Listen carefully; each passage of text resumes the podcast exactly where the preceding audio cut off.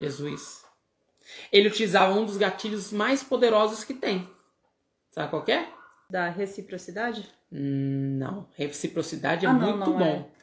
Mas ele utilizava o gatilho da história. Da história. Porque o gatilho da história é algo que aproxima e deixa mais humano aquilo que você quer falar. Porque gera curiosidade, gera interesse e gera é, similaridade. Outro gatilho.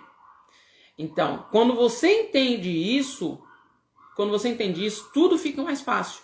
Que nem um pitch de apresentação de uma oferta. Se você tem uma pequena empresa e você quer lá apresentar, você precisa entender de gatilhos mentais. Não só para o lançamento. E eu estava olhando essas questões como um todo nesses últimos anos. Então, você realmente precisa. Que nem.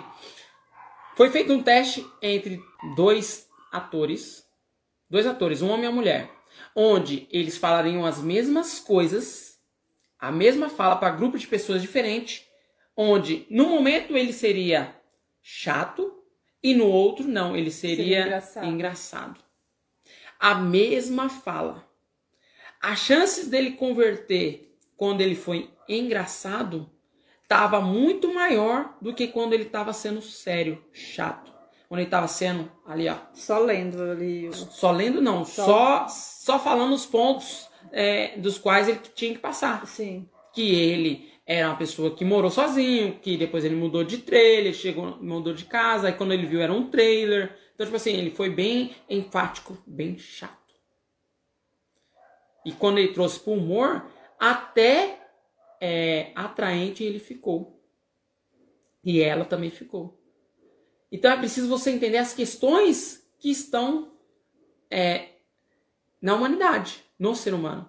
E quando você entende isso, tudo fica mais fácil.